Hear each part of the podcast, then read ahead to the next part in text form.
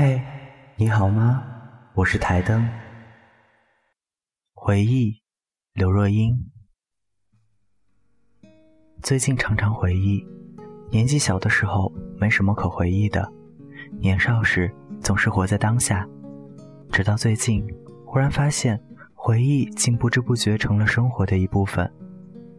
该是有点年纪了吧？我好笑的想着，然后想起许多更好笑的事，那些曾经让自己死去活来的事，现在想来也不过是些茶杯里的风波；那些曾让我癫笑狂哭的事，如今看看也只是惨绿年华的点缀。唯有想起最当初爱我的那个人，回忆的当下，很想对他说几句话。谢谢他，丰富了我年少的空虚岁月。谢谢他，没有嫌弃我脸上的伤疤，并且忍受我那土不拉几的粉红色近视眼镜。谢谢他，让我在这么多年以后想起他，还感受得到那质朴无邪的温暖。谢谢他，让我在回忆的荒原中，竟保有一片绚烂的花园。